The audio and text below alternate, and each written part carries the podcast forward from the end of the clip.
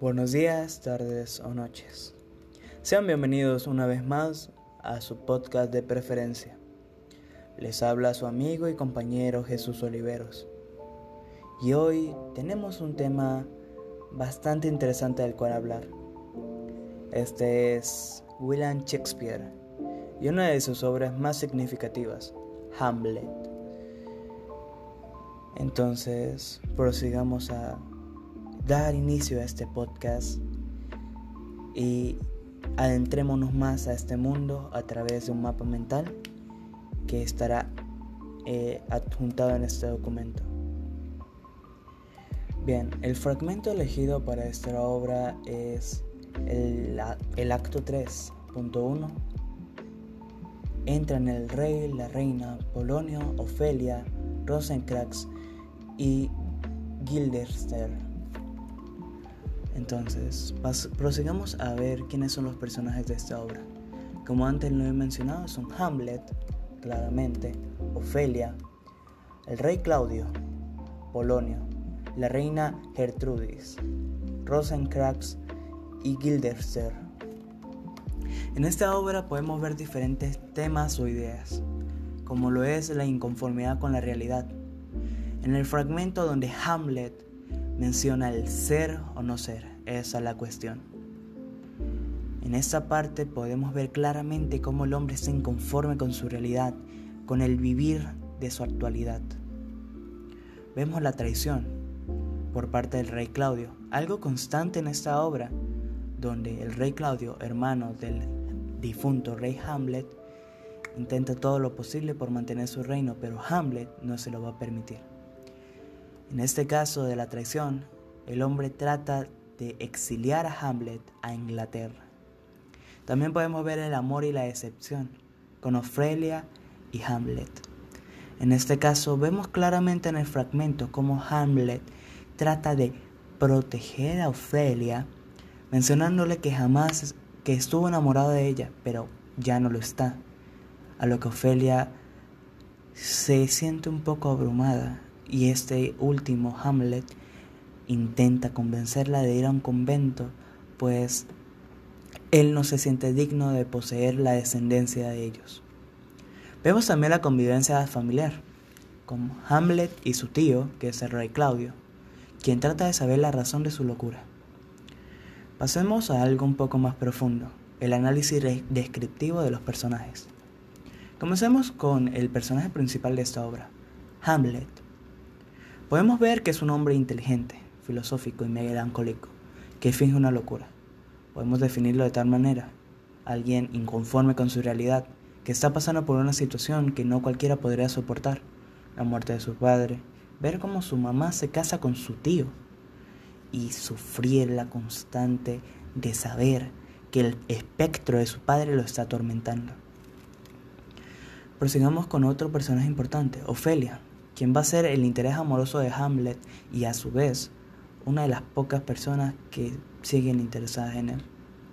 Esta se puede ver como una persona sumisa y obediente. Usualmente no va a refunfuñar por nada y Hamlet toma esto como algo ventajoso para él.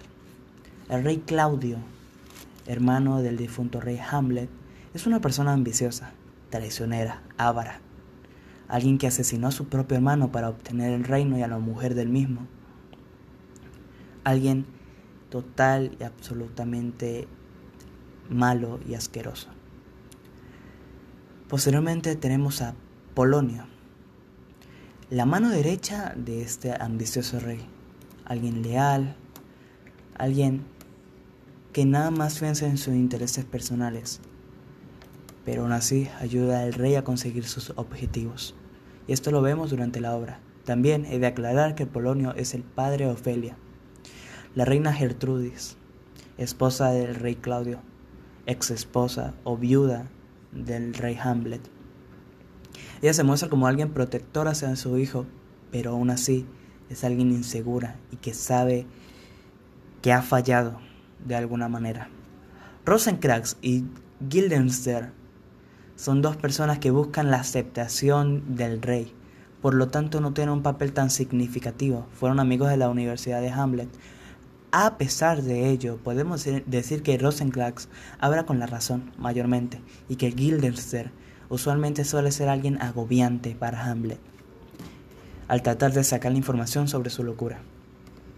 La influencia social de la obra muestra realidad objetiva, como la cultura, que está ampliamente identificada, reinos, historia.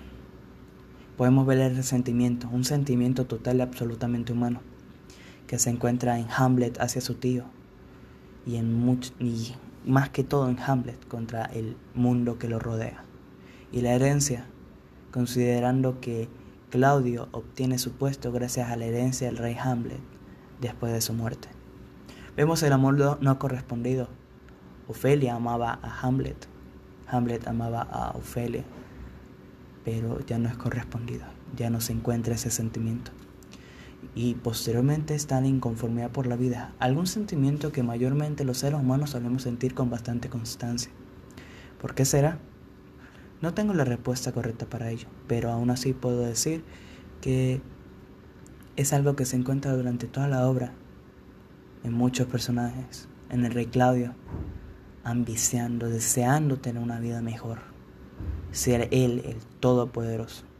En Polonia buscando un mayor puesto. En Hamlet tratando de buscar venganza porque no le agrada como es actualmente su vida desde que murió su padre, inclusive mucho antes. ¿Qué refleja este fragmento? Refleja, por ejemplo, el mal. En el caso de Hamlet, donde él menciona que es muy orgulloso, vengador y ambicioso. ¿Por qué lo dice?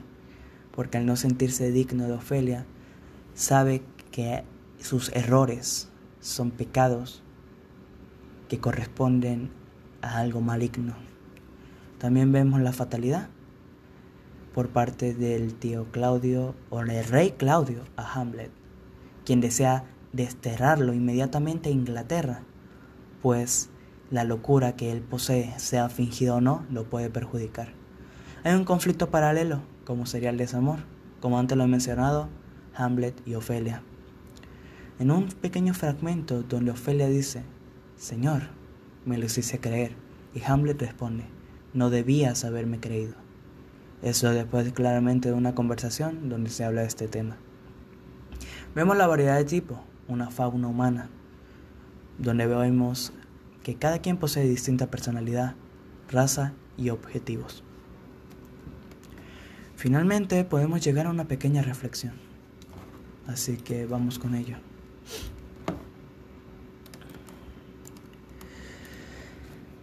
La locura es solo el escape de aquellos atormentados que necesitan un respiro.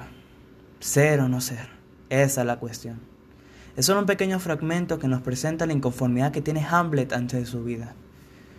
Toma el desamor, como una constante al no sentirse lo suficiente para esa persona que anhela con el alma y se cuestiona a sí mismo tratando de liberarse de ese sufrir de manera sencilla, mientras es espiado por su tío y su fiel mano derecha, Polonio. Hamlet es solo el reflejo de una realidad que se derrumba poco a poco, ya que a su alrededor es un caos, y solo al ser humano, en su máxima expresión, el deseo o el anhelo de ser liberado de sus dolores terrenales mientras intenta mantener el poco equilibrio que tiene actualmente en su vida.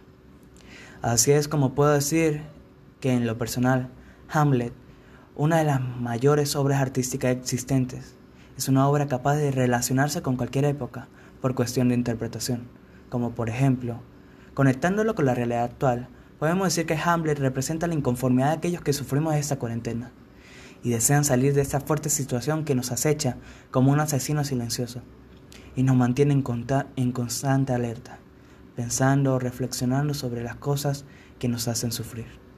Volviendo al principal tema, Hamlet en lo personal llega a ser el principal exponente del drama teatral y la reflexión de la realidad humana que es decadente en muchos aspectos. Y sin más que decir, me despido de este podcast, espero que le haya gustado y haber cumplido con sus expectativas. Nos vemos en una próxima ocasión.